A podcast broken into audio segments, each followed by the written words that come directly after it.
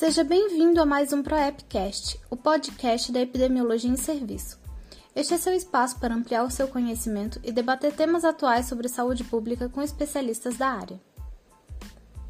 Nesse episódio, Compartilhando Saberes, edição especial, mês do epidemiologista de campo.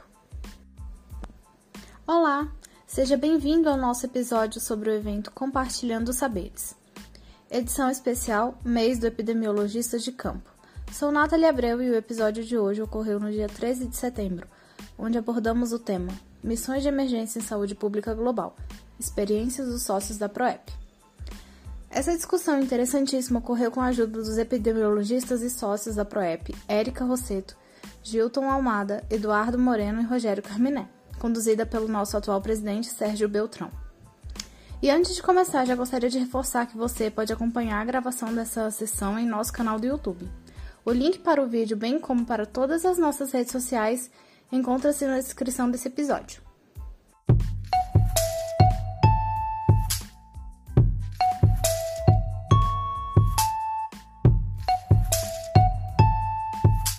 Vou começar, logicamente, agradecendo a presença de cada um, desejando uma boa tarde a todos. Sejam muito bem-vindos. Eu sou Sérgio Beltrão, atualmente presidente da PROEP, de formação eu sou dentista, tenho mestrado em saúde coletiva, trabalho com epidemiologia de campo e também com vigilância em saúde. Atualmente sou professor da Universidade Federal do Pará, mas isso é somente porque nós temos participantes que estão em outros países, em, em horários bastante diferentes, e a intenção da gente era hoje conseguir trazer essas pessoas que estão fora do Brasil exatamente para falar o que, que eles estão fazendo lá fora, o que, que eles já fizeram em outras oportunidades, para comemorar de uma forma diferente esse mês de setembro, que tem o dia 7 de setembro como Dia Mundial da Epidemiologia de Campo. Faço um convite, peço que vocês se apresentem no chat, Hoje a gente tem todo mundo ligado aqui pelo Zoom, diferente de outras oportunidades que a gente também tem algumas pessoas acompanhando a gente pelo YouTube. Hoje a gente vai usar o chat do Zoom para que vocês se apresentem. Fala um pouquinho sobre onde é que vocês estão trabalhando, qual é a formação de vocês, como é que vocês entraram na ProEP, o que, que vocês querem que a ProEP explique melhor sobre essas missões que acontecem é, através de outras redes de cooperação, como a Guarne, por exemplo, da qual a ProEP faz parte. Vai ser um prazer encontrar com vocês hoje e em outras oportunidades do Compartilhando Saberes, que é o nome dessa atividade que a gente está fazendo hoje. Para ajudar a gente nesse bate-papo, que é um bate-papo, então quem quiser pode fazer também uma série de perguntas pelo chat, fazer os seus comentários. Nós temos a Érica Roseto, o Gilton Luiz, o Eduardo Moreno e o Rogério Carminelli. A Érica é da turma 2006 do EPSUS, mestre e doutora em saúde internacional e atua em missões internacionais desde 2015. Ela é sócia também da PrEP desde 2015, é praticamente uma das fundadoras. Gilton é médico veterinário, epidemiologista de campo, coordena os CIEVs do Estado do Espírito Santo e é associado da PrEP desde 2014. Eduardo Moreno é médico veterinário, epidemiologista, mestre em saúde coletiva, doutor em ciências ambientais, colabora com a, com a, colaborou com a Duarne entre 2016 e 2019 e é associado da PrEP desde 2016. Rogério Carminé é professor do Instituto Federal do Amazonas, analista de sistemas pela Secretaria de Manaus, mestre em engenharia de software em Portugal, com MBA em especialização em softwares livres e gestão de negócios. Uh, ele é sócio da ProEP desde 2017. Eu agradeço a todos, mas em especial a Érica, que se dedicou arduamente para estar com a gente no dia de hoje, capitaneando esse bate-papo. E eu gostaria que cada um, à medida que fosse sendo aí introduzido pela Érica, se apresentasse melhor e falasse um pouco sobre a experiência que tem. E principalmente, porque eu acho que é, essa é uma grande expectativa que todo mundo que está aqui participando, explicasse um pouquinho de como é que a gente faz para poder participar dessas missões internacionais também e ajudar, através dos nossos conhecimentos e experiência em epidemiologia, em outros países que estejam passando por emergências. Então, muito obrigado a todos. Érica, a palavra está com você. Um abraço, fica bem. Boa tarde a todos. Tá joia. Obrigada, Serginho. Boa tarde a todos. Muito bom falar com vocês, mais uma vez participando aqui né, dessas conversas da ProEP, sempre é muito bom. E ver muita gente nova também, que renova a gente, né, da esperança. É, a gente já está cansado aqui, de falar os velhos aqui, né? Gilto, Rogerinho, Edu, a gente já está um pouco cansado dessa vida de emergência, precisa de gente nova, então vem aqui, é, participe dos treinos da ProEP para a gente treinar vocês e vocês começarem para essas missões internacionais e a gente poder se aposentar um pouquinho. Estou vendo aqui no chat as apresentações é, pessoal super capacitado, né? Tem todo o perfil. Então, bora lá. Vou pedir para a Bruna, por favor, compartilhar a apresentação. Que a gente trouxe fotos. Vocês vão ver que nossa vida, o maior exemplo que a gente tem é por, fotografia, né? Se a gente falar, falar, não consegue transmitir toda essa experiência. Mesmo com as fotos, não vai ser muito mais, mostra um pouquinho para vocês.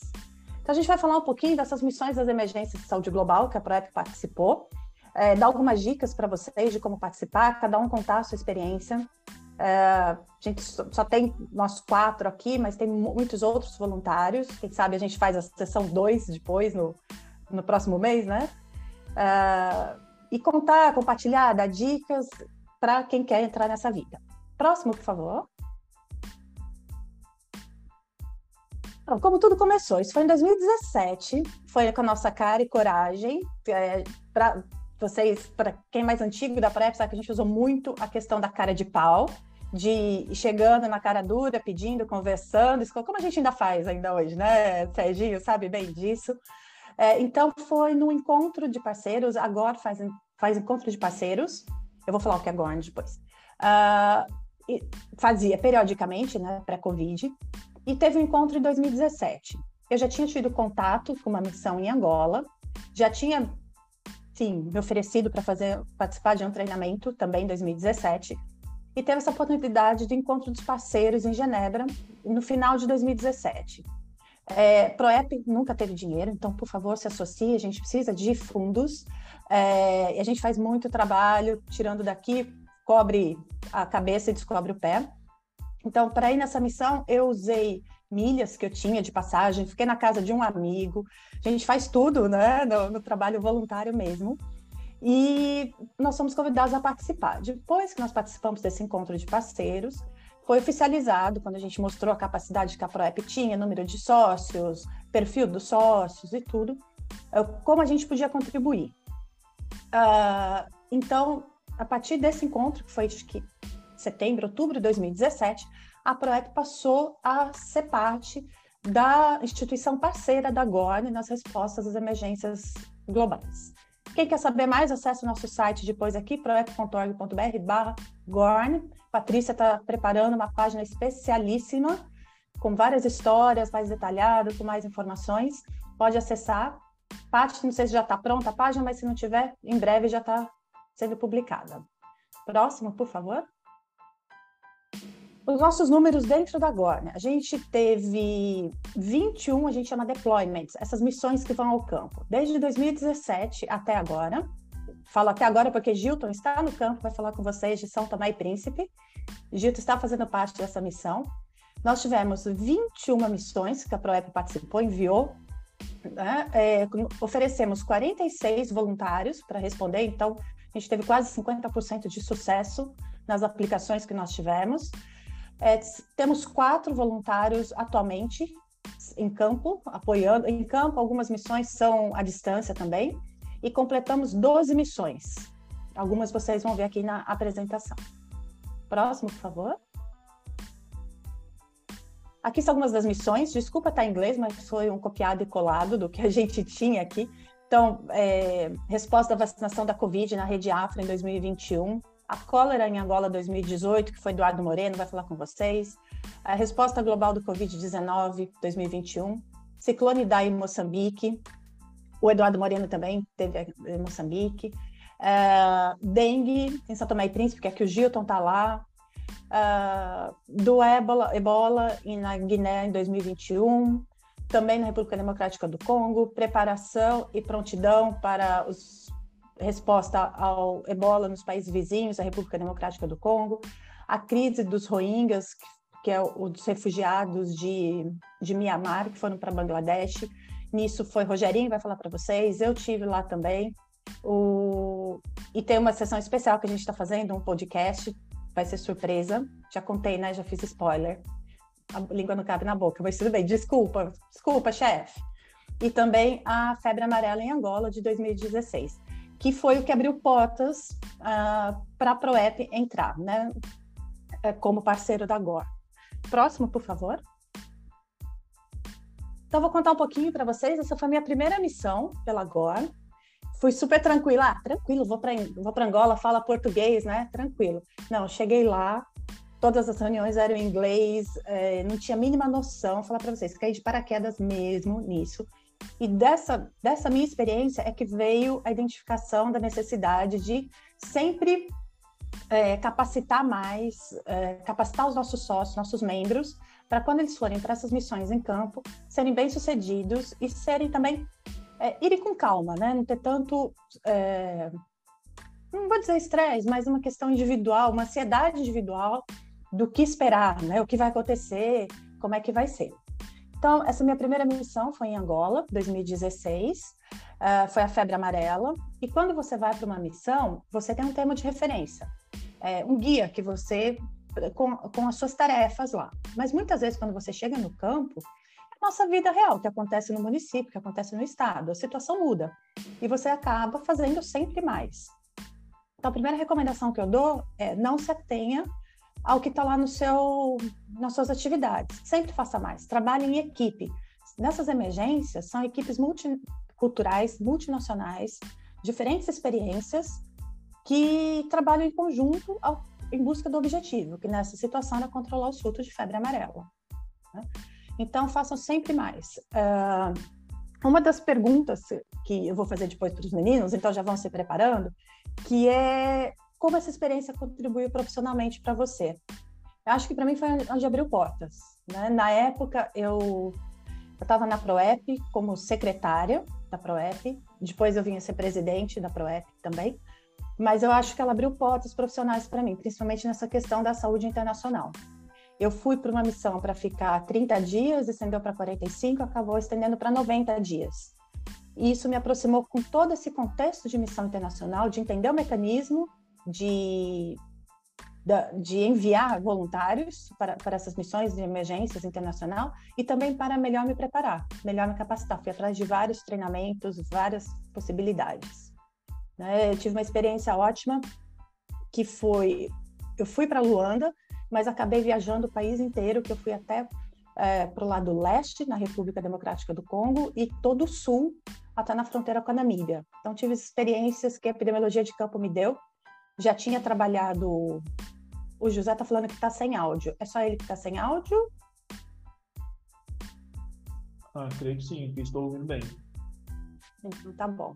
Então, José, dá uma olhadinha aí, reconecta de novo, por favor.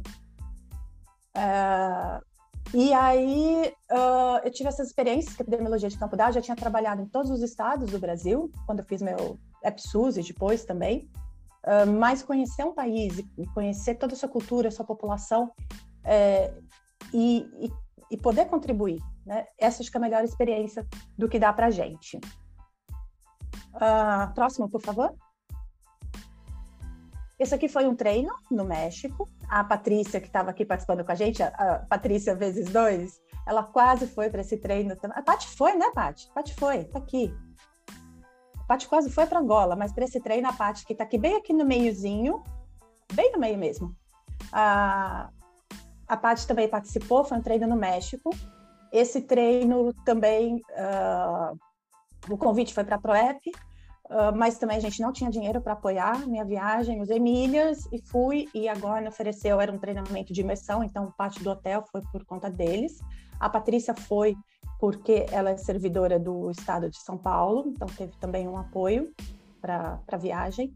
Uh, e foi um treino também que abriu portas de entender como é que é todo o contexto da complexidade de uma missão internacional. Né? Apesar de ter até uma experiência de investigação de surto em município, quando você vê nesse contexto internacional que você mistura a vigilância epidemiológica, laboratório, uh, controle de infecção, vetor, comunicação de risco, uh, várias outras componentes, que trabalham em conjunto harmoniosamente para alcançar o objetivo, é muito interessante e você vê que você sempre tem que treinar mais, aprender mais.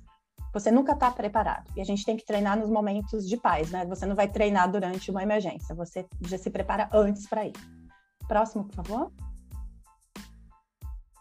Esse depois a gente chega num ponto que, que a gente começa a treinar outros países. Esse aqui eu fui convidada para ir para é, Rapid Response Team, equipe de resposta rápida. Fui convidada para treinar Angola, a, a, equipe de Angola, em 2018, para a resposta do, do Ebola. e formar a equipe de lá.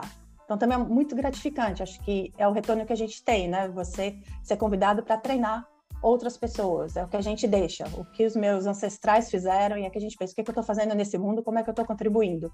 Quando eu me aposentar, quando eu já não tiver mais condições de ir para campo, o que eu treinei, o que eu deixei para os próximos, que é o que a gente espera fazer com vocês aqui, os próximos que vão nos seguir, treinar vocês para isso. Próximo, por favor. Esse aqui foi em Bangladesh, Cox's Bazar, no campo de refugiados de, de Mianmar. Eu não vou falar muito, porque o Rogerinho vai falar mais sobre isso. Foi uma super experiência, acho que experiência essa foi para mim uma experiência mais pessoal, onde eu vivia questões das monções que a gente estuda nos livros, as chuvas e tal, e a questão do Ramadã, uma questão, uma, é, uma época religiosa, né, muito importante. E isso realmente mexeu muito comigo na questão pessoal de conhecer e viver o Ramadã, né, que é uma coisa que no Brasil a gente não, não tem isso. Próximo, por favor. Ah, essa última fresquinha de domingo passado, teve a conferência global do FTP, da rede da TFNet, que é a rede global, né? E eu fui convidada pra, pela Gorn para ajudar a facilitar um workshop que eles deram, que foi domingo, o dia todo, com diferentes países, exatamente para o que a gente está fazendo aqui, também foi feito na conferência, para trazer novos membros, trazer novas pessoas para serem treinadas para resposta nessas emergências internacionais.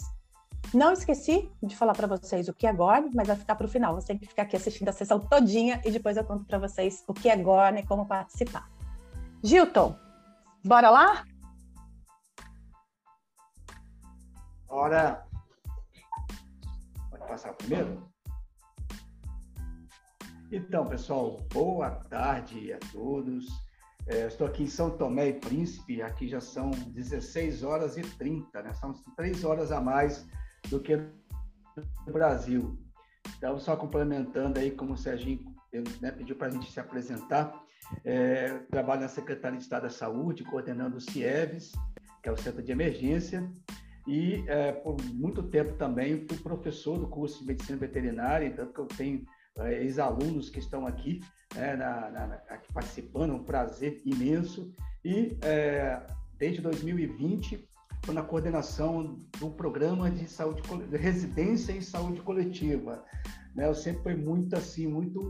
É, não consegui ficar parado com uma coisa só, estou sempre é, fazendo várias coisas ao mesmo tempo e é, justamente isso, né? na, na, residência de saúde coletiva. E por incrível, estamos em, inclusive na, no processo de, do edital de seleção para inscrição para o programa de residência de saúde coletiva da Secretaria de Estado da Saúde. Vai parando aí agora a nossa campanha em relação à residência, falando aí do que nas nossas emergências. Então, pessoal, a, Érica, ela comentou com vocês aqui que é, usou milhas, e aí pode ser que alguns de vocês estão preocupados. Assim, é, é, é uma missão então, assim, a gente tem que ir de graça para tanta coisa, mas aí eu vou esclarecer uma coisa que é a gente recebe, e aí, e aí eu, como eu estou agora atualmente em São Tomé, a gente recebe um documento um, no convite, que é o, o contrato, na verdade, ele informa, é, desculpa, ele pede que a, a, é, a instituição que a gente está vinculado continue a, a, custear o salário, porque a gente não recebe salário. A gente recebe o perdim, né, diária, que se você é, conseguir, não for gastando, né, muito é, gastador, consegue sobreviver numa boa, te recebe passagem pela, pela GO, pela, pela Organização Mundial de Saúde, a passagem de ida e volta, e aqui também te recebe a diária para se manter. Né? Então, só para vocês não ficarem tão preocupados aí com essa questão, né? E é, eu estive em 2016... Milton, posso te interromper? Vou te interromper. Pode, pode sim. Não, acho que é importante isso, porque quando você vai para a missão, você recebe, isso que o Gilton falou, um contrato de um dólar. E aí, quando você recebe o primeiro contrato, você fala, eita, e agora? Mas isso é importante dizer, porque realmente, para pensar, quem é servidor e tem um vínculo municipal ou estadual, ele tem que ter essa liberação para ir, porque eles pedem que o vínculo continue pagando o salário, né? Já que é um trabalho voluntário. Você recebe as diárias para se sustentar onde você está na sua missão. E, e, é importante também saber que quem tem esse vínculo, que é o caso do Gilton, né? Algumas missões foi muito negociada, porque tem um prazo para por esse vínculo estatutário para ser liberado. Então, às vezes, a Gorne pede, ah, daqui 48 horas, e a gente entende que quem tem um vínculo não consegue ter essa liberação tão imediata. E aí, quando eu falei para vocês, história de milha e tal, foi exatamente na, na época de uma preparação dessa aproximação para a PROEP ser sócia da, ser sócia, ser parceira da Gorne. Então, foi uma questão administrativa e não na missão em si. Desculpa, Gilton. Obrigado, Velho, por esclarecer. Então, pessoal, em 2016 eu, né, eu fui selecionado, e aí na foto tá com a Érica e o Eduardo Moreiro sem barba. Vocês estão aí vendo que o Eduardo está com a barba agora, mas a gente estava em Angola. E é, foi a primeira experiência. Ah, eu, apesar de eu ter recebido, quando você chega no país novo, um país diferente, principalmente uma atividade, foi a primeira vez que eu participei de uma, uma missão internacional.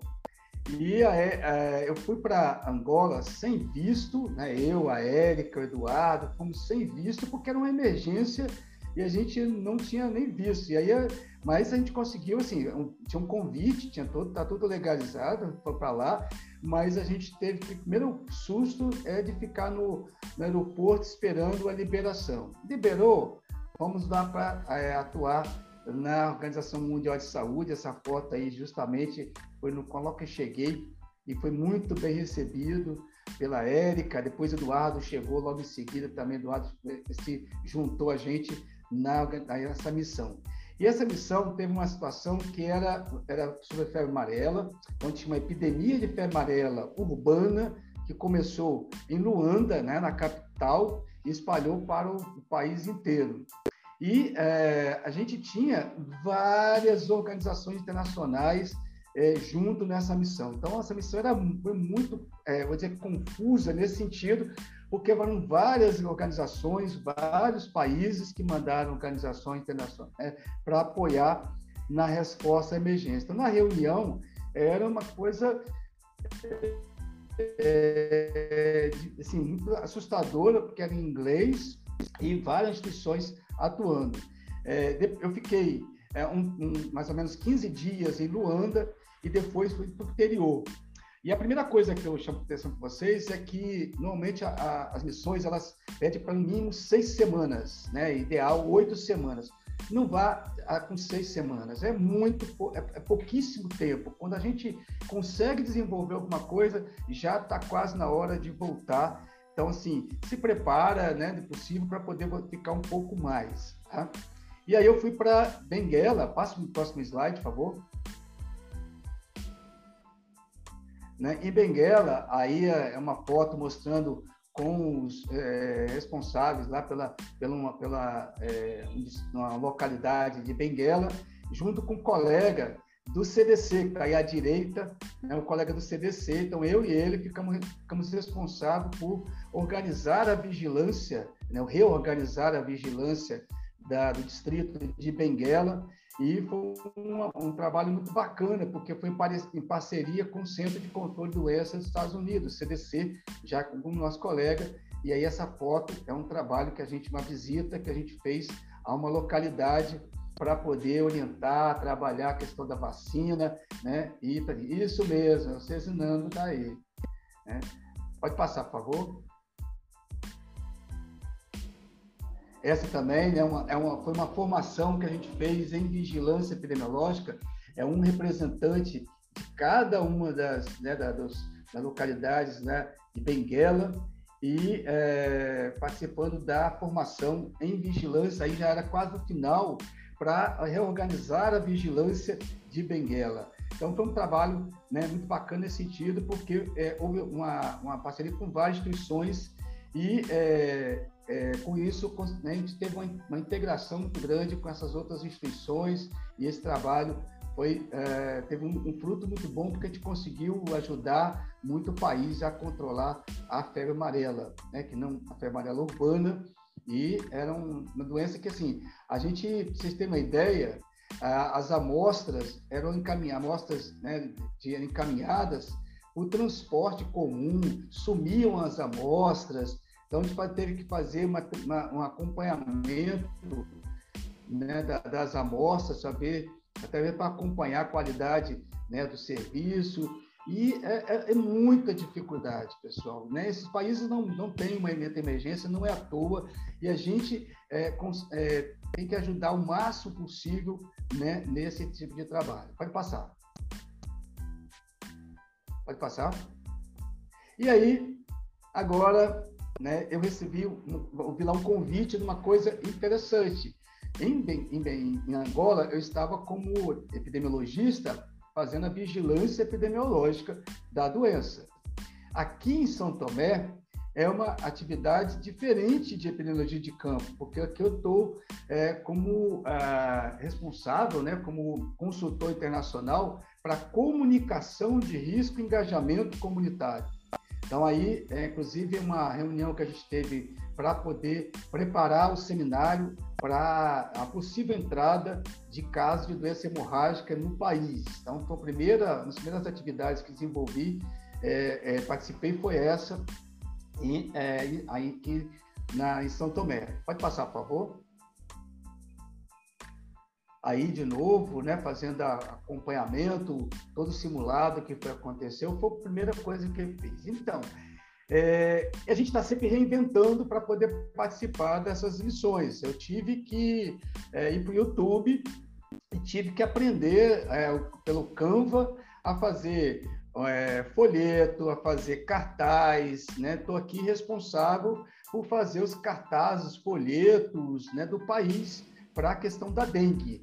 Né? É, é, eu acabei esquecendo de falar, quer dizer, comunicação de risco para engajamento comunitário, por conta de uma emergência da dengue, que está desde é, abril desse ano, começou aí a epidemia de dengue, e a gente tem uma situação aqui no país que é o seguinte, a, é, são duas estações climáticas, uma muito seca, que é a, que a atual, e a, outubro em diante começa um período muito chuvoso, e é um país que tem muito problema, como vários países têm, com a questão de, é, de resíduos, né? de, de, é, de, de onde vai esse resíduo, não tem uma política de, ah, de, coleta de resíduos, de abastecimento de água regular, então tem uma dificuldade e a gente precisa apoiar justamente para poder é, fazer com que é, a gente consiga eliminar o máximo possível de focos de mosquito, já, haja vista que vai ter que começar o período de chuva e aí novamente ter uma explosão de casos. Então, e aí que, que é, tem um diferencial dessa missão agora de São Tomé, que eu vim para cá, pra, é, terminaria meu período né, de, de, de oito semanas, e aí foi solicitado que eu continuasse mais é, oito semanas, então vou ficar até 6 de outubro aqui no país, é, quatro meses aqui no país. É, o diferencial é que aqui eu tive, eu acabei interando, fazendo uma interação muito maior com a com o Ministério da Saúde, com a equipe local. Enquanto em Angola foi muito mais com os parceiros, com as outras instituições que estavam envolvidas, né? Claro que a gente também né, mostrei as fotos aí dos trabalhos no campo, no terreno, mas aqui tem sido um trabalho mais intenso junto ao Ministério da Saúde, uma interação muito grande com os colegas. Isso é muito prazeroso, tanto do ponto de vista profissional, para apoiar na, no trabalho, quanto também pessoal também. Né? E, o, e a, a Érica, ela desafiou perguntando, né, uma pergunta assim, o que, que uh, essas missões traz como uma melhoria do ponto de vista profissional? É, eu, desde que eu comecei a minha vida profissional, eu trabalhei como professor e na saúde pública. Né? As duas coisas, professor e saúde pública são as duas minhas paixões, é ser docente e atuar na saúde pública. Nas missões, não adianta você vir para a missão é, fazer e não deixar uma autonomia no país. Então, você tem que ensinar o país a ter uma autonomia, ter um, profissionais ter uma autonomia, para que você possa sair e a coisa continuar, o país conseguir desenvolver. Não adianta nada chegar aqui e simplesmente fazer e não, é, não deixar nada né, de autonomia do país. E aí, é, isso faz com que eu consiga atuar como professor também né, na área de, essa área de saúde pública e ser professor. Então, é, isso, para mim, é muito prazeroso profissionalmente, para poder é, né, ter esse crescimento profissional.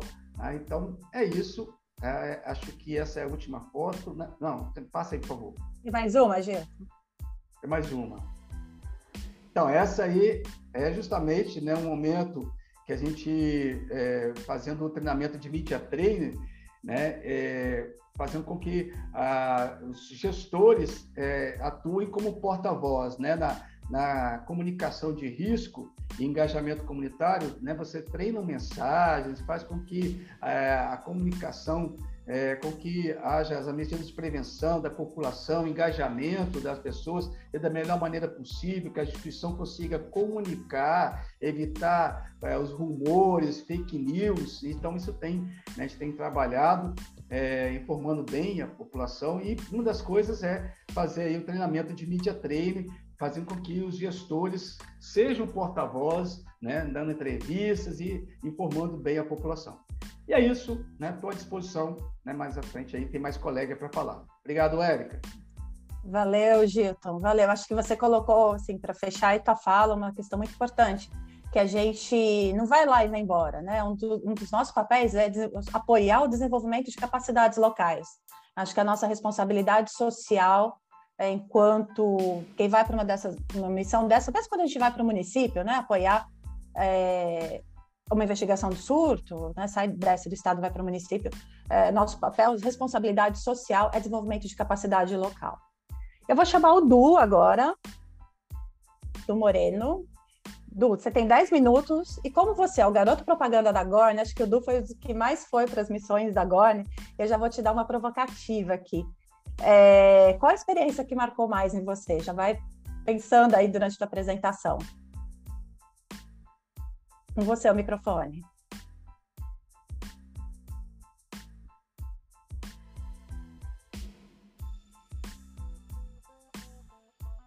Tá, tá desligado o seu microfone, tá bom? Só para avisar.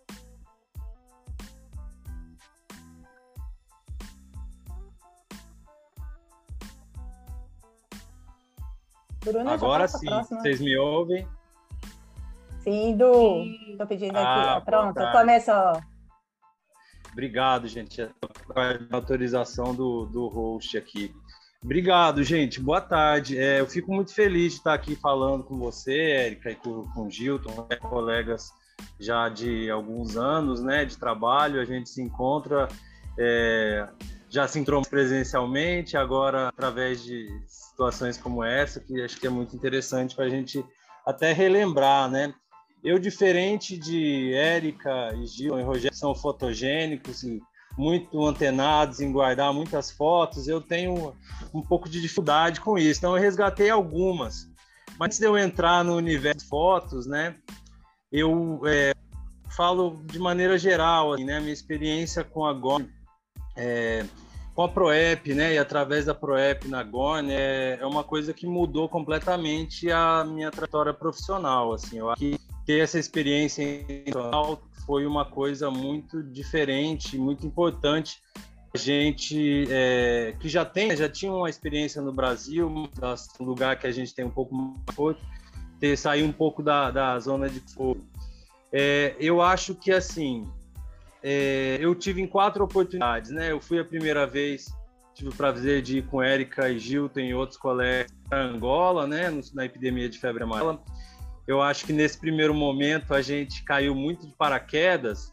Eu acho que é muito legal essa coisa da expectativa. A gente vai com uma expectativa de achar que vai ser uma coisa até um pouco luxuosa, né? Por ser internacional e ter toda Organização Mundial de Saúde, Nações Unidas envolvido, e a gente chega lá, a gente vê que as coisas não são simples, né? Se o país precisa de ajuda é, internacional, ele tem uma dificuldade, né? E o nosso papel ali é apoiar o governo. Então, eu acho que várias dessas expectativas iniciais a gente identifica nessa primeira oportunidade, né? De que a gente não vai lá fazer o que nos der na telha, a gente precisa realmente ser capaz e sensível de identificar o que, que o país está precisando e às vezes precisa ter um jogo de cintura, né? Fazer, é, captar isso sem sentido. Às vezes o convite para ajuda internacional não é bem quisto por todos que estão ali, então é preciso ter uma sensibilidade de saber interagir com o governo, né, com os representantes do governo e poder apoiar. é, muitas vezes está envolvido exército, né? Tem questões militares, então você está ali presente é uma questão é, que tem que saber muito bem se colocar, né? A Organização Mundial de Saúde passa todo um treinamento de protocolos de segurança. É, então, acho que na segunda oportunidade que eu fui, já foi um pouco do que estão nessas fotos, é, que foi para apoiar um surto de é, cólera em Angola. E aí foi uma experiência já um pouco diferente, porque eu fui como é, eu tinha apenas eu ali como apoiador internacional naquele momento, e aí ver já uma necessidade de você, uma expectativa sobre você maior no momento, né? E de você precisar ser um pouco criativo. Então, como o Gilton falou, é interessante ter um conhecimento variado das questões, não para que você é convidado, né? Então, como epidemiologista, é, é, interessante você ter a base de epidemiologia de campo, você ter conhecimentos é, de vigilância epidemiológica, de sistemas de saúde, é, você poder trabalhar com questões de até pesquisas rápidas. Então, tudo isso é, uma, é a arte de você saber identificar o que é mais importante e saber fazer um pouco de tudo isso. É, a gente tem, quase sempre tem que fazer uma capacitação de profissionais locais, tanto da gestão quanto profissionais de linha de frente. Então, acho que é uma experiência que a gente precisa saber é, muito rápido o que fazer, tomar decisões rápidas.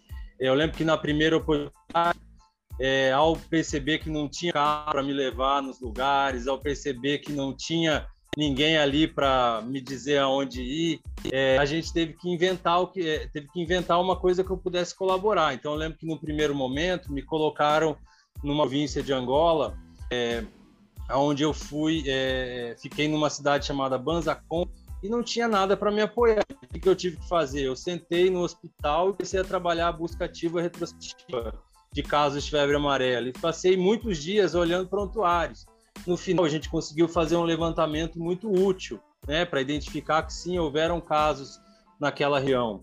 Então, acho que é, uma, é um exemplo, né, a gente tem que ter é, uma capacidade ali de identificar o que fazer, o que melhor fazer na hora. Já na terceira vez que eu fui, vou para Angola já para trabalhar com mapeamento de risco é, para cólera também, é, província de Luanda, em Angola. Essa foi uma, uma atividade mais é, de, de, análise, muito, muito menos de campo do que essa primeira que vocês estão vendo as fotos. E já numa quarta oportunidade, em 2019, eu tive uma experiência completamente diferente. Acho que a Érica teve também por outras é, vias, e a gente foi apoiar a resposta ao ciclone Senet e Idai, em Moçambique. E foi uma situação muito interessante, porque aí a gente vê uma experiência de trabalhar com outras muitas outras agências internacionais, não só as de saúde. Então você vê questões de proteção é, social, é, nutrição, outras agências que trabalham na lógica da ajuda humanitária, que também é bastante interessante aprender essa lógica dos clusters, né? Você saber identificar onde se aplicam as atividades, toda uma questão de coordenação de resposta a emergências muito grande, muito integrada. É, então, é, aqui nessas fotos, o que eu consigo dizer de exemplo prático, né? Eu lembro que quando estava em Angola é, para apoiar o cólera, a gente teve junto treinamentos, questões de fortalecer a vigilância, a gente decidiu fazer uma, um trabalho de pesquisa é, rápida, né? De identificar onde eram as fontes de infecção de fato. Então a gente foi é, é, mapeando cada posto, né, que eles chamam de cacimba, visitando, ajudando a coletar a amostra, já conversando com as pessoas, fazendo atividade de engajamento social e ao mesmo tempo fazendo um trabalho de epidemiologia de campo muito legal, né? Que ao final pode pode passar para a próxima. No final a gente consegue conseguir informação, né? Olha, as principais fontes de é, aqui acho que já é do Rogério, pode voltar. É, eu acho que já é, consegue identificar fatores de risco, né, para a atividade de epidemiologia de campo, gerações úteis e rápidas para o sistema. Eu acho que uma grande contribuição para mim foi aprender sobre essa linguagem de apoio humanitário internacional, que ela é interessante. É, depois disso, eu consegui apoiar é, outras agências das Nações Unidas, né, e consegui trabalhar é, a partir dessa experiência com muito mais facilidade, né, entendendo qual é o papel é, das Nações Unidas e dessas organizações de apoio humanitário internacional. Então, assim, é, já tivemos em situações muito não é uma experiência luxuosa, ela varia entre situação de luxo e glamour, com um pé no chão mesmo e é, pé na lama e muito é, desconforto, mas um desconforto muito interessante. Né? Eu aconselho a essas missões, quem realmente gosta de experiências poder se desafiar, né? tempos difíceis, é importante ter uma, uma questão de segurança biossegurança importante, né? Zonas é, de transmissão de malária, você está indo para uma zona de alta periculosidade sanitária, né? De alta transmissão de muitas questões para quais a gente não é imune, né? Então a gente vai para zonas muito distantes do que a gente vive e onde o perfil epidemiológico é diferente. A gente também tem um cuidado nessas questões de saúde própria, né? Para a gente saber se cuidar e poder ajudar. É, eu acho que de maneira geral é isso, gente. É, eu fico aberto também a perguntas depois. É, passo para o Rogério dar continuidade e depois a gente volta para responder perguntas ou tirar dúvidas. Mas finalizo dizendo que é uma experiência, foi uma experiência muito importante para mim e que recomendo a todos vocês que estão aqui interessados. Obrigado. Valeu, Dudu. Passa para o Rogério, não. Volta aqui para mim. Tá bom. A gente não combinou, a gente não combinou isso, mas eu quero te fazer uma pergunta. É, 30 segundinhos aí, rapidinho. Você teve duas experiências, para você foi bem assim específico, porque a Angola pediu para você voltar, né? Você tinha ido para Angola pela febre amarela, e depois Angola, quando pisou nessa questão da cólera, que é da resposta da Gorn, a Angola pediu que fosse você, né, que, que voltasse para lá. É, e depois você teve algumas experiências que foram bem assim mais, mais tranquilas, né? Como você teve outras coisas para fazer, mas teve a experiência na resposta no ciclone em Moçambique, que é um caos. É, dessas duas experiências, assim, o que é que te marcou mais? Rapidinho, para a gente passar para o Rogerinho. Olha, eu acho que é mais assim, eu acho que por um lado técnico é essa da gente é, ter que ir com uma expectativa assim controlada, né? Às vezes, às vezes a gente acaba fazendo coisas muito diferentes. Me marcou experiências assim de é, quase que aventura, né? No ciclone, é, vai chegar o ciclone, você vá para lá agora ajudar a responder, né? Então, mas como assim? O ciclone junto? É, exatamente. Então, assim, passam situações caóticas mesmo, né? Da gente poder ter realmente um a gente vê a importância de saber manter a calma e tomar decisões rápidas, assim, mais do que qualquer conhecimento técnico aprofundado. Acho que é uma, são experiências para a gente ver que a gente consegue respirar fundo e tomar decisões rápidas, assim. Eu acho que é, essa experiência do ciclone me marcou muito essa questão da adrenalina, né? Foi adrenalina pura, no meio do, literalmente, no olho do furacão, passar por enchente, salvar vidas mesmo. A gente vê onde vidas diretamente que é bem bastante incentivador da gente buscar cada vez mais estar tá contribuindo com esse tipo de, de, de trabalho. É isso, Érica.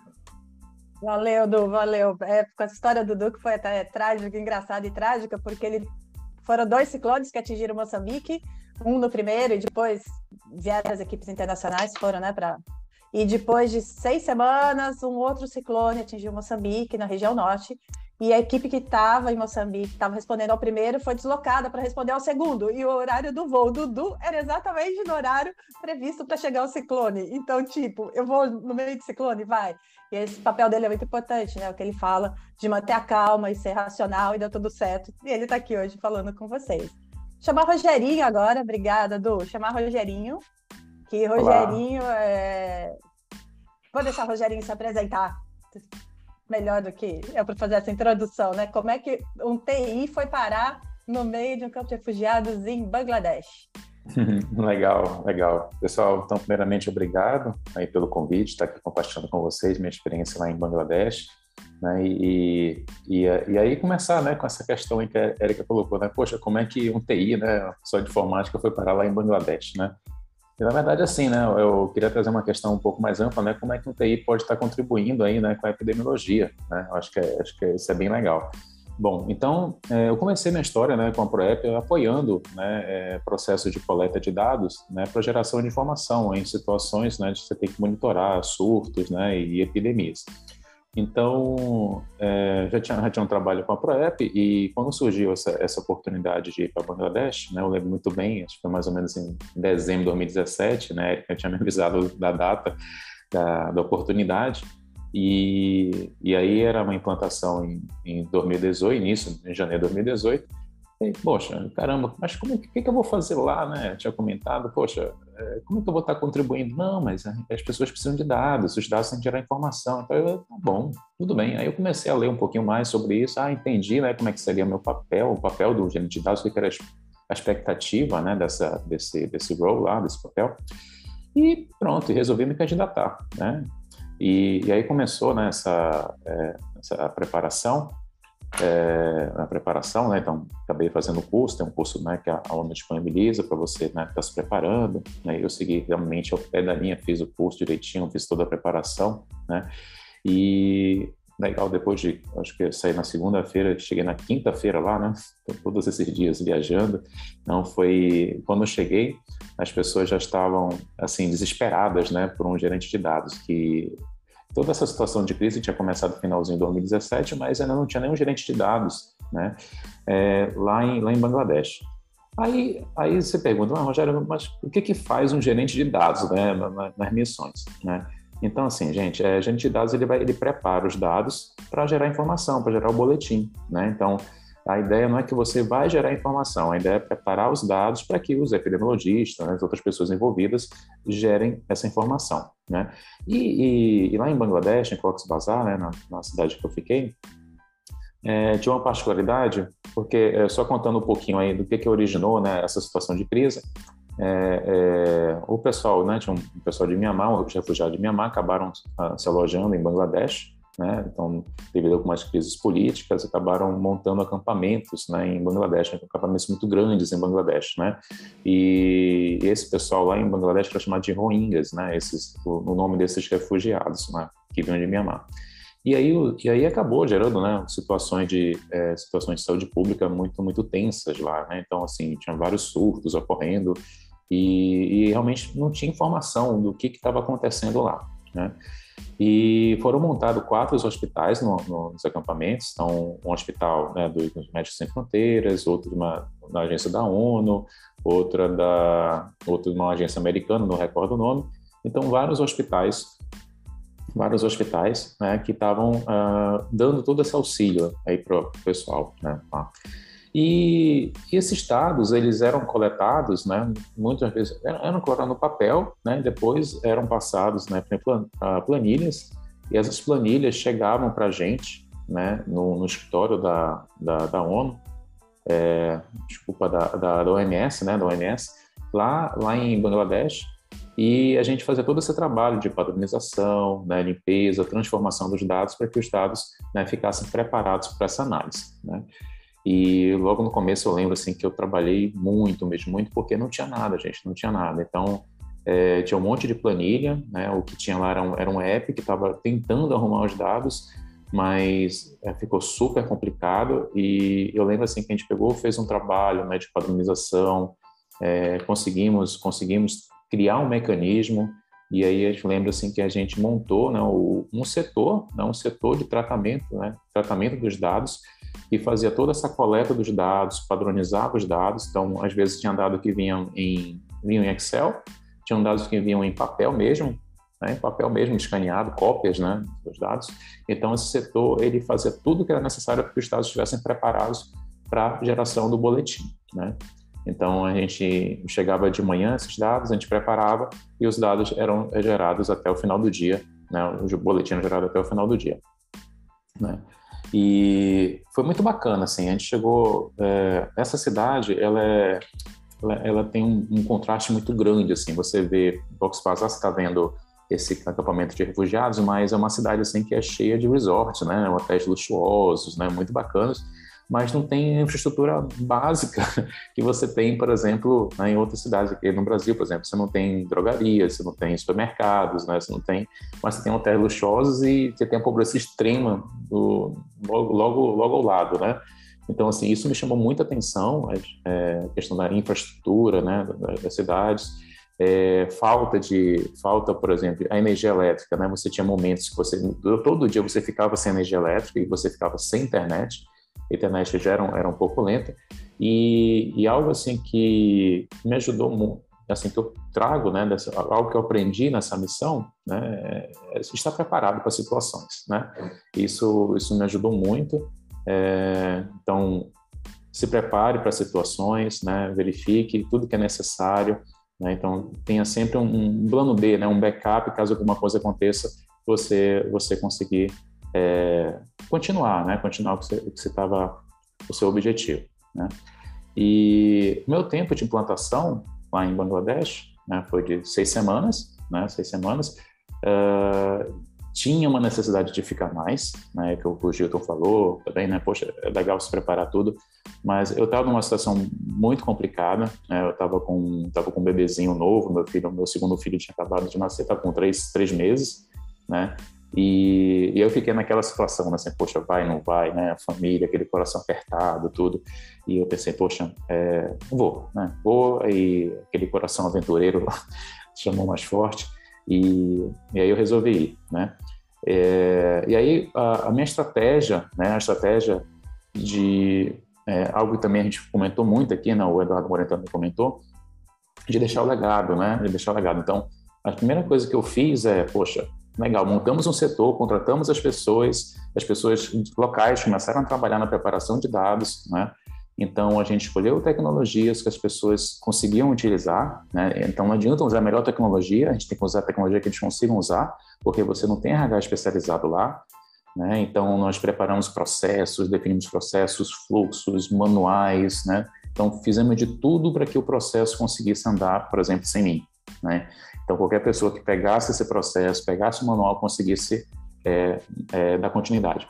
E aí, é, é, legal que depois de, eu acho que a crise ainda continuou, é, esse gerenciamento, eu, acho que eu saí em 2018, 2019, 2020, eu lembro que um colega de lá, né, uma pessoa que tinha trabalhado, a gente acabou mantendo contato, e me falou assim, olha, poxa, o processo está rodando até hoje, então o cara não fez nenhuma alteração né, no processo. E foi legal que a equipe local, né, que ficou executando o processo, é, continuou, continuou, continuou às vezes até um mês ou dois meses sem um gerente de dados, sem uma pessoa responsável no setor. Né? Eu fiquei muito feliz em saber disso, né? que eu tinha deixado minha contribuição lá e que as pessoas locais continuam, continuam mantendo. E com isso gerando informação para o boletim. E é legal, gente, que na parte de dados, é, eu fui, eu fui, a, né, o, o, primeiro objetivo foi tentar controlar a situação lá, o surto de difteria que estava tendo. Né? Mas depois, quando a gente foi pegando os dados, nossa, surgiu surto de tanta coisa, gente. Foi surgiu tuberculose, surgiu hepatite, o que você pudesse imaginar tinha lá no acampamento, né? Nos acampamentos. E aí todo esse esse processo, né, com a, a geração de informação, a, gente, o, a equipe, né, a equipe de apoio conseguiu é, identificar quais eram os locais mais é, os, os, os, focos, né, para poder trabalhar e tentar evitar essa disseminação, né? Bom, e o que que eu, é, o que que essa missão, né, o que que contribuiu profissionalmente para mim? Eu acho que essa experiência internacional foi fantástica, né? Eu acho que não só a situação de crise, né, essa questão mais do lado aventureiro, né, de você estar tá num país muçulmano, né, com cultura totalmente diferente, alimentação totalmente diferente, né? Você não tem é, coisas básicas que você tem aqui, né, digamos básicas, né, entre aspas, que é, para lá o básico é diferente mas o fato de você não ter farmácia à disposição, o fato de você não ter supermercados à disposição e você tem que saber contornar tudo isso, né? É, foi uma grande aventura para mim, definitivamente. E eu acho que aprender a lidar, né, com, com nessa experiência internacional, aprender a lidar com pessoas de diferentes culturas, né, diferentes nacionalidades. Então, Lá, o que eu, eu, contando, gente, eu acho que eu trabalhei com pessoas de mais de 10 nacionalidades, né? Então, todas falando inglês, mas aquele... É, inglês, assim, né? Cada um com seu sotaque, né? Mas você tem que é, conseguir captar, conseguir... Vai, vai ficando natural para você, né? Então, essa diferença no, no sotaque acaba, acaba você nem percebendo mais no, ao, ao longo dos dias, né? E também o respeito às diversas culturas, né? Isso foi muito legal. Então, você saber se portar numa situação, né, situação de crise, a segurança, a questão militar também lá é bem forte. Né? Então, é importante a gente também também estar é, tá atento a isso, né? E, e, e também algo, algo assim que me chamou chamou bastante atenção é, é, que, é que a gente também como a Erika falou, acho que é questão pessoal, né? Teve essa questão profissional, né? Questão profissional que hoje eu comecei a dar mais valor para essa questão de dados, de qualidade de dados, né? Porque aqui muitas vezes no Brasil, né, em outros países, na Europa, Estados Unidos, você tem ah, você tem sistemas de informação informatizados, é, com rede, né, com internet super rápida. É, poxa, isso não é problema. Então dados não é problema. A gente numa situação que você é, não tem computador, não tem energia, né, não tem internet, é precária, não tem nem saneamento básico, né? Então, é, você aprender a lidar com essas situações é, é realmente marcou muito para mim, né? E, e aí, eu, também as histórias pessoais que, que a gente vivenciou, então, a gente... Algo, algo assim que eu, eu tomava muito cuidado, né? Porque você tinha situações muito tristes, né? Então, às vezes você conhecia, eu sei para o acampamento para poder para poder é, estudar os dados. Eu vou pedir até que passe para o próximo slide. Isso. Então, a gente ia para pro, os hospitais, né, que estavam situados nos acampamentos. Então, você fazia essa análise, né, então, é, e, mas, e, você acaba observando como é que estavam é, os dados, né, tentando padronizar, estabelecer um protocolo, né, de, de, de do envio desses dados para a central gerar informação. E só que você acabava, por exemplo, conhecendo pessoas, né? Então, eu estava lá com uma pessoa local e a gente ficava a saber de algumas situações, então muita gente que perdeu a família né, nessa travessia para até chegar em Bangladesh, então pessoas tristes assim que tinham, né, pessoas que tinham perdido é, é, cônjuge, perdido filhos né, nessa travessia e assim abala muita gente, né? Então é, você cuidar da saúde mental também era, era era era muito importante, né? Então lembro que a gente fazia meditação, né? A gente cuidava, fazia atividade física, né? Então chegasse assim uma caminhada, ou uma corrida, então isso assim, ajudou muito a gente a, a manter o equilíbrio mental, né? Eu lembro assim que tinha e, e aquela ideia do grupo também, né? O grupo um apoia o outro, né? Então lembro que na nossa equipe tinha tinha argentinos, tinham alemães, tinham holandeses, tinham franceses, né? E todo mundo trabalhava muito junto, né, para poder entregar entregar resultados. E eu lembro assim que tinha uma colega que ela desabou, né? Desabou assim na metade do, mais ou menos na terceira semana desabou e ficou muito triste, né? Já muito deprimida. E a gente um tentando animar o outro, não, não pode ser assim, continua a luta, fique forte, porque é, é uma situação complicada, né, gente? Então, é, então, a, é, super indico assim que você também cuidar da saúde mental e da saúde física no decorrer, porque você tem que estar bem. Para você entregar resultados, você tem que estar bem, né? Então isso foi, foi muito importante para mim. Bom, é, e aí e aí eu queria um ponto aqui também acho que é interessante trazer aqui para compartilhar com vocês, né? É, então, como eu falei, essa, a experiência pessoal né, marcou muito, né? A profissional eu comecei a dar mais essa é, valorizar mais a qualidade dos dados. Inclusive, hoje eu trabalho né, uma linha de pesquisa que produz, que, que desenvolve soluções é, informatizadas em limpeza de dados. Né? Então, depois da minha experiência em Bangladesh, eu comecei a trabalhar nessa linha de pesquisa, então, de tanto, tanto que me marcou né, essa questão da qualidade dos dados. E mais na questão pessoal, eu comecei a dar valor às coisas simples da vida, né? Uma coisa simples, mas que para mim é muito, muito importante. Né? Então, às vezes, um simples jantar com a família, né? passar tempo com a esposa, com os filhos, às vezes um passeio na praça, né? É, passear na rua, é, é, conversar com os amigos, sabe? Então, é, diante de tanta tanta pobreza, né? Pobreza extrema, tristeza, né? Todas essas histórias complicadas que a gente vivenciou lá, a gente começou a, eu comecei a valorizar muito isso, né? E, e assim, realmente hoje eu sou, marcou muito, sou uma outra pessoa depois de Bangladesh, né? E aí de recomendações, né, para as missões, gente, eu queria trazer aqui uma, é, umas coisas bacanas para vocês.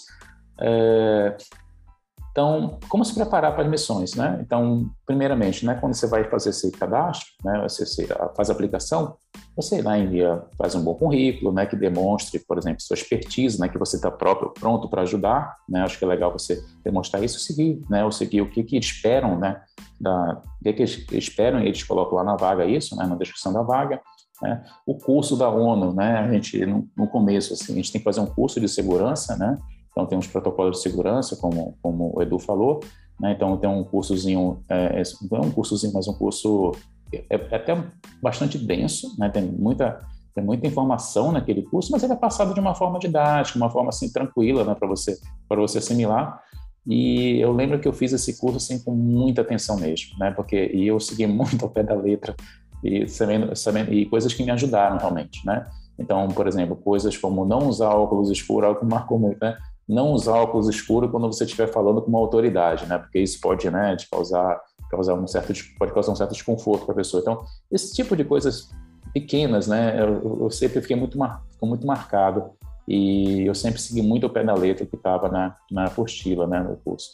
E antes de ir, eu fiz um, né, eles, eles até aconselham, você tem que fazer um check-up médico, né, fiz um check-up para ver se você está bem de saúde antes de ir, levar remédio, gente. Então, a situação que eu estava, é, não tinha, não tinha remédio, não tinha farmácia para comprar remédio, né? Então, levei os antibióticos, levei remédios né, controlados que eu poderia precisar. Então, assim, já peguei, fui com o médico, né, o meu médico pessoal, passou toda a relação e, e eu já levei uma listagem de remédios, atualização das vacinas, né? E, e também a gente, é, a preparação familiar, né? A preparação familiar é muito importante, né?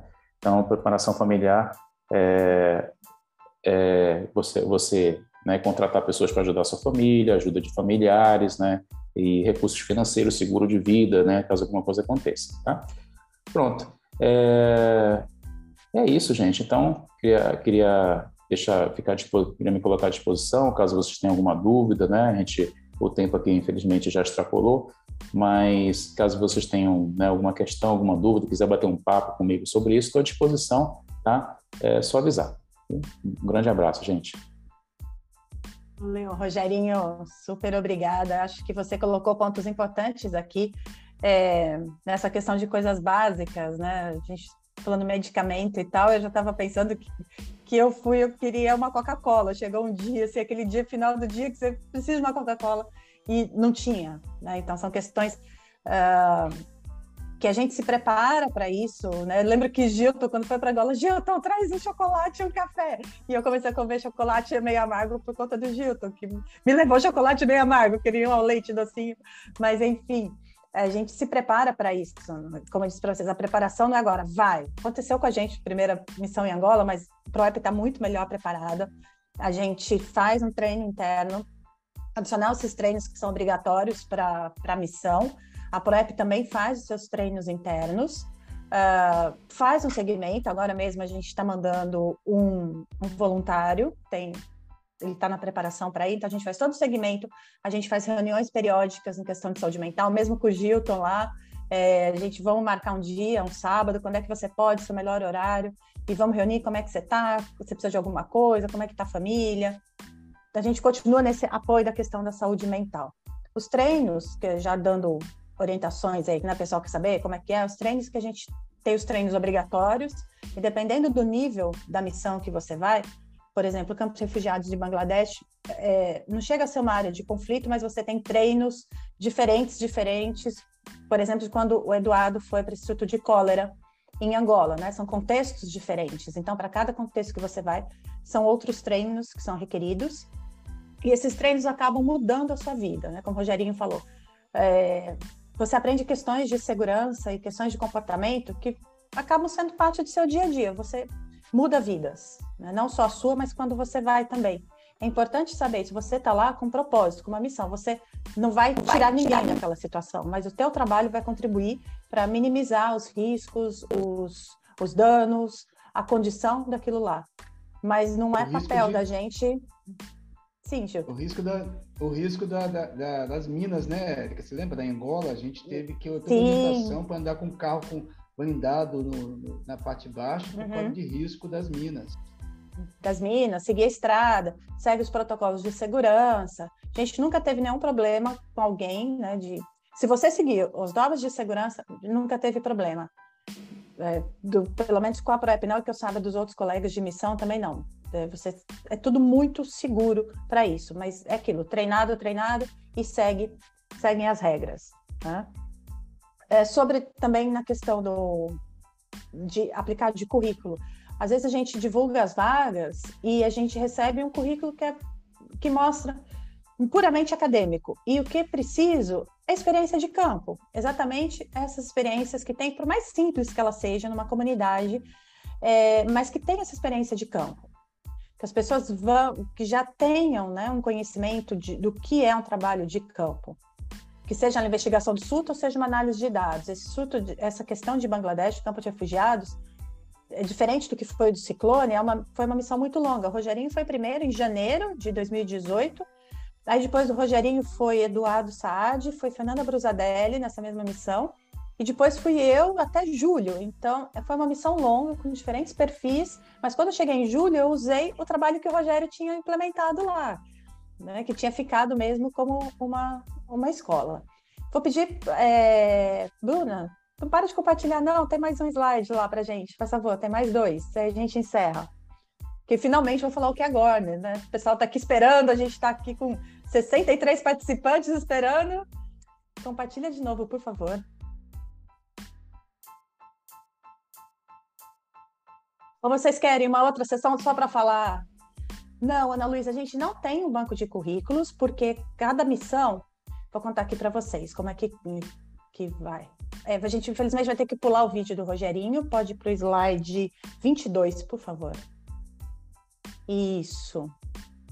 Como é que acontece isso, né? É, agora, vou falar pra, é o Global Outbreak Alert and Response Network, é uma rede global de, é, de alerta e respostas a surtos. É, é uma rede que ela é composta por instituições, não são indivíduos, são instituições. Hoje, que hoje ela tem atualmente umas 270 é, instituições que são parceiras dela. E essas instituições incluem é, Ministério da Saúde, ONGs como a gente, Cruz Vermelha, Médicos Sem Fronteiras, é, institutos de saúde pública, universidades, pesquisadores, porque aquilo, ninguém responde uma emergência de saúde global sozinho. Então a gente precisa ter diferentes conhecimentos, ter participantes. Quando você vai para o campo, é isso, você encontra diferentes nacionalidades, diferentes experiências, diferentes antecedentes, diferentes currículos, né? É, então, tem, quando vocês vêm aqui no cantinho, que está Focal Point Login, nós somos três pontos focais, sou eu, o Jonas Brant e a Patrícia, que está aqui. Uh, esse é o ambiente interno. E aí o ponto focal da instituição, ele recebe essas solicitações que chama Request for Assistance, solicitação para assistência. É, eles divulgam isso internamente. E aí nós divulgamos para os sócios. Essa divulgação é restrita né? E aí não tem como a gente fazer um banco de currículos, porque para cada solicitação tem alguns requerimentos. E geralmente esse currículo é, ele tem que ser voltado para atender aquilo. Se é um currículo para é, gestão de, é, de risco biológico, por exemplo, eu não vou mandar o currículo do Rogerinho, que tem experiência em TI. Então não dá para a gente ter um banco de currículo. Essas vagas são divulgadas essas solicitações, né? não pode falar vagas, mas essas solicitações de apoio, elas são divulgadas conforme a gente recebe. Para quem é sócio, deve ter recebido um, agora foi foi final de semana, né, Paty? Acho que foi sexta que saiu um, né? Que a gente divulgou. É a divulgação, de novo, é restrita. E aí a gente está preparando um, um treinamento depois para os sócios, como escrever, porque quando vem essa solicitação, tem os requisitos, e você tem que preparar o currículo, tem que preparar uma carta de intenção, o período que você pode ficar. Então, a gente está preparando um curso também, mas só para os membros da ProEP, curso restrito, de como preparar o currículo, como escrever essa carta de intenção, porque algumas coisas que você deve evitar. Se você vai lá, você acha que você vai lá para fazer assistencialismo, que você vai salvar o mundo, não é lá que você vai. Porque você vai lá com um componente técnico, com a sua competência e capacidade técnica. Você não vai lá para salvar eles. Você tem outras instituições que vão lá para alimentação, para resgate, para assistência médica. Não é o papel da GONE, é, é corpo técnico para alerta e resposta a, a surtos, às emergências. Né? Ah, então, o que mais? O que, que eu esqueci de falar, Paty? Alguma coisa mais? Então, como vem isso? Do, ah, do podcast. Vai lá, vou dar spoiler de novo.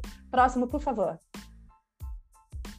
Como a gente tem muito interesse, né, de vocês, a gente ouve, porque também, ó, vou contar para vocês, sei que tem muita gente, tô sabendo, muita gente segue a ProEP, faz cursos, os que são free da ProEP, que são é, gratuitos, mas não se associa. Vamos lá, gente, contribui aí com a causa, se associa, você vai ter acesso depois a conteúdos especiais. Serginho, novo presidente, aí fazendo mudanças radicais, com várias iniciativas, a Patrícia aqui também, e uma delas é essa questão do podcast. É, agora a gente vai ter páginas da ProEP sendo remodelada, que vai ser acesso exclusivo para sócios. Então, antes vocês recebiam oportunidades é, no seu e-mail, agora a gente vai ter também, na questão da página, áreas restritas para sócio. Então, o pessoal, a gente sabe lá, vai lá, entra, faz os cursos, vai ter uma área que continua aberta, mas também uma área restrita, é o benefício de ser um membro da ProEP, né, de ser o nosso sócio.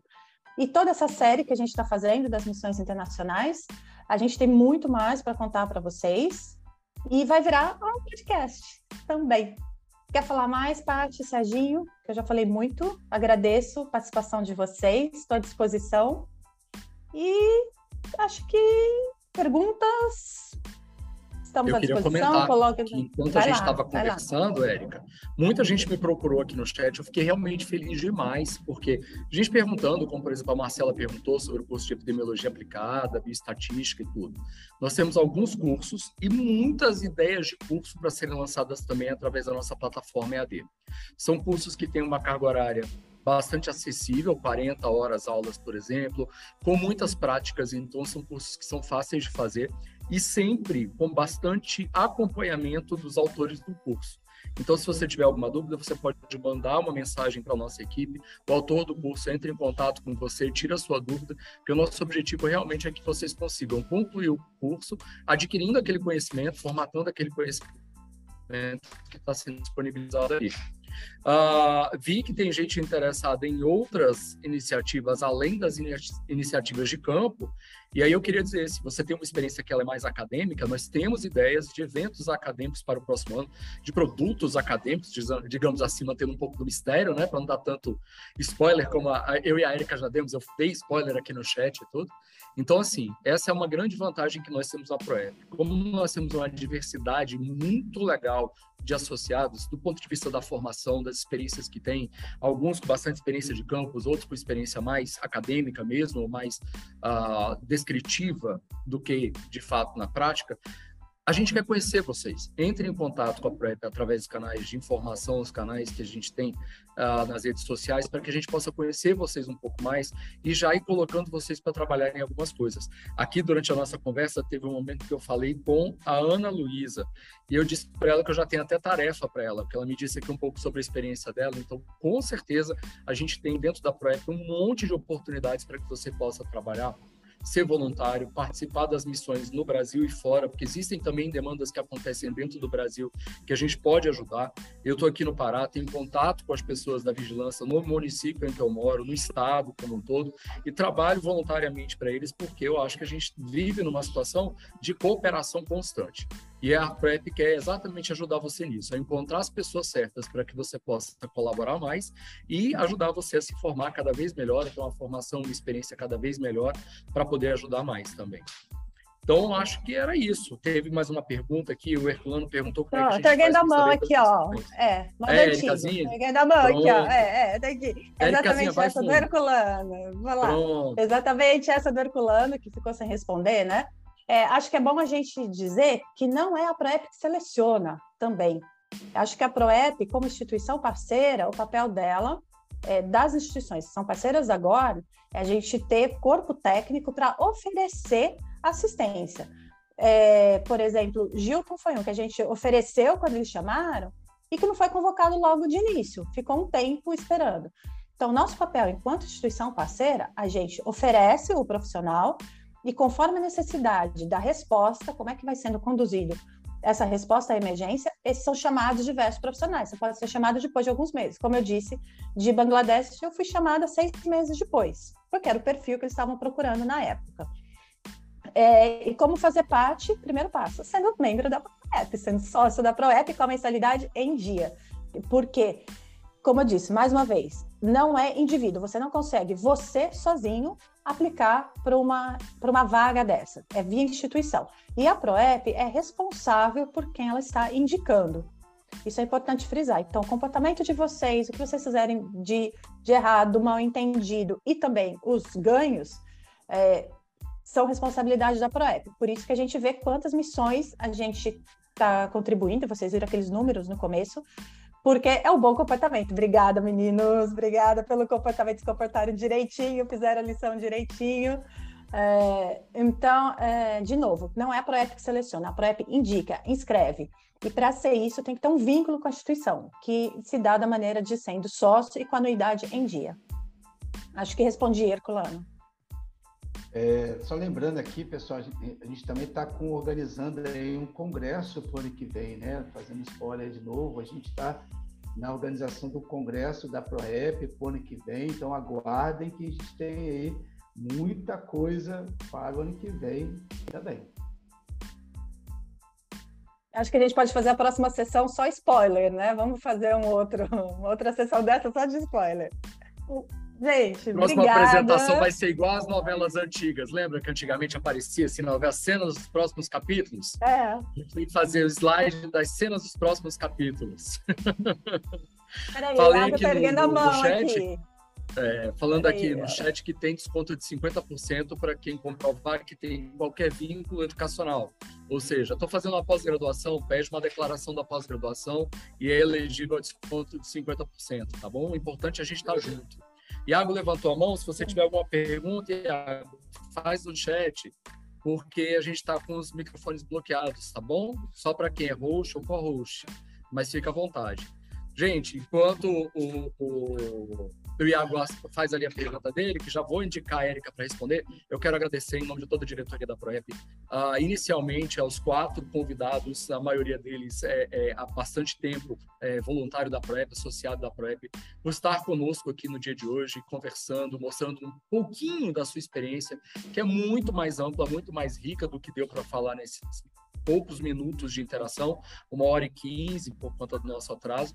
Lembrar que a gente vai ter essas falas e outras falas do nosso podcast, inclusive o podcast já tem hoje outras falas também, então se você acessar ali no Spotify, Google Podcast, Apple Podcast e no Anchor, você vai ver já algumas gravações que a ProEP tem disponíveis para todo mundo hoje tem um desconto já base para de 20%.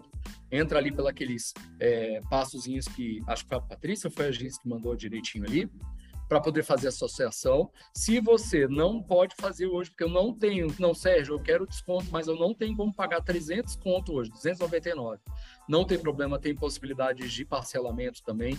Dá para conversar tranquilamente com a Gisleide, ela que cuida disso. Ela, não vou nem dizer que ela está autorizada a fazer qualquer negócio, não, porque ela é a pessoa que faz os negócios mesmo. Importante para nós, a ProEP, aumentar a sustentabilidade da nossa associação, ter mais associados participando das nossas iniciativas, crescer a ProEP cada vez mais para a gente conseguir dar suporte em todos os municípios do Brasil, como a gente tentou numa outra iniciativa que tem aí várias informações na internet, como a TIOS, e em outras emergências em saúde pública que a gente sabe que mais cedo ou mais tarde vão acontecer também, né? Então, muito obrigado pela presença de vocês. Ah, não sei se a conversa, a pergunta do Iago chegou. É, não, não Guilherme, abre aí o áudio para o Iago. Chegou, peraí. Não, chegou, Pronto, ó. Beleza. Já vê aí para você fazer o comentário. Tô vendo. Serve da nossa saúde, estamos muito muito obrigado mesmo, gente, pela presença de vocês. A gente se encontra no nosso próximo Compartilhando Saberes, eu tenho certeza que vão vir várias outras oportunidades. Eu sempre participei da Noite App, que acontecia às quintas-feiras de 15 em 15 dias. Torço encarecidamente para que a Noite App volte porque ela é um pouco mais informal e é no horário de happy hour, então eu sempre estava tomando um vinhozinho enquanto a gente acompanhava ali. Foi para mim um dos momentos mais fantásticos que a gente teve durante a, a, a pandemia, né? Era uma forma da gente conhecer um pouco mais a experiência de quem estava no enfrentamento e também para desestressar, porque foi um tempo muito estressante. Ainda vivemos tempos estressantes, mas fica aí o convite, se associe, se apresente à ProEP, deixe a ProEP se apresentar para você também e quem sabe aí no próximo ano a gente não vai estar tá fazendo, compartilhando saberes com pessoas que hoje estavam aqui conhecendo a ProEP pela primeira vez. Obrigado mesmo. Com a palavra para fazer Valeu, a nossa despedida, Érica. Beijo. Valeu, eu tô vendo aqui do Iago. É, acho que já é uma tarefa para o Gilton, vamos botar lá na nossa lista para fazer. Sobre a questão do CIEVES, né? Na, ele trabalha na, na, na, questão da saúde indígena, na questão das desigualdades também. O Gilton é nosso especialista aí do CIEVES. Cadê o Gilton? Só tô vendo o fundo dele. Gilton, cadê você? É, mas já deixa aqui anotado. Iago, ah, voltou, Gilton. É, tá ouvindo? Não foge, não. É, aí, para a gente pensar numa questão de uma atividade, um, uma sessão, considerando o CIEVS. Super obrigada. Gente, obrigada a todos vocês que ficaram até agora. Já passamos do horário, muito passado. Super obrigada. A gente está à disposição. Escreve para a ProEP. E a gente tá aí, se encontra, quem sabe se encontra alguma missão. Beijo grande.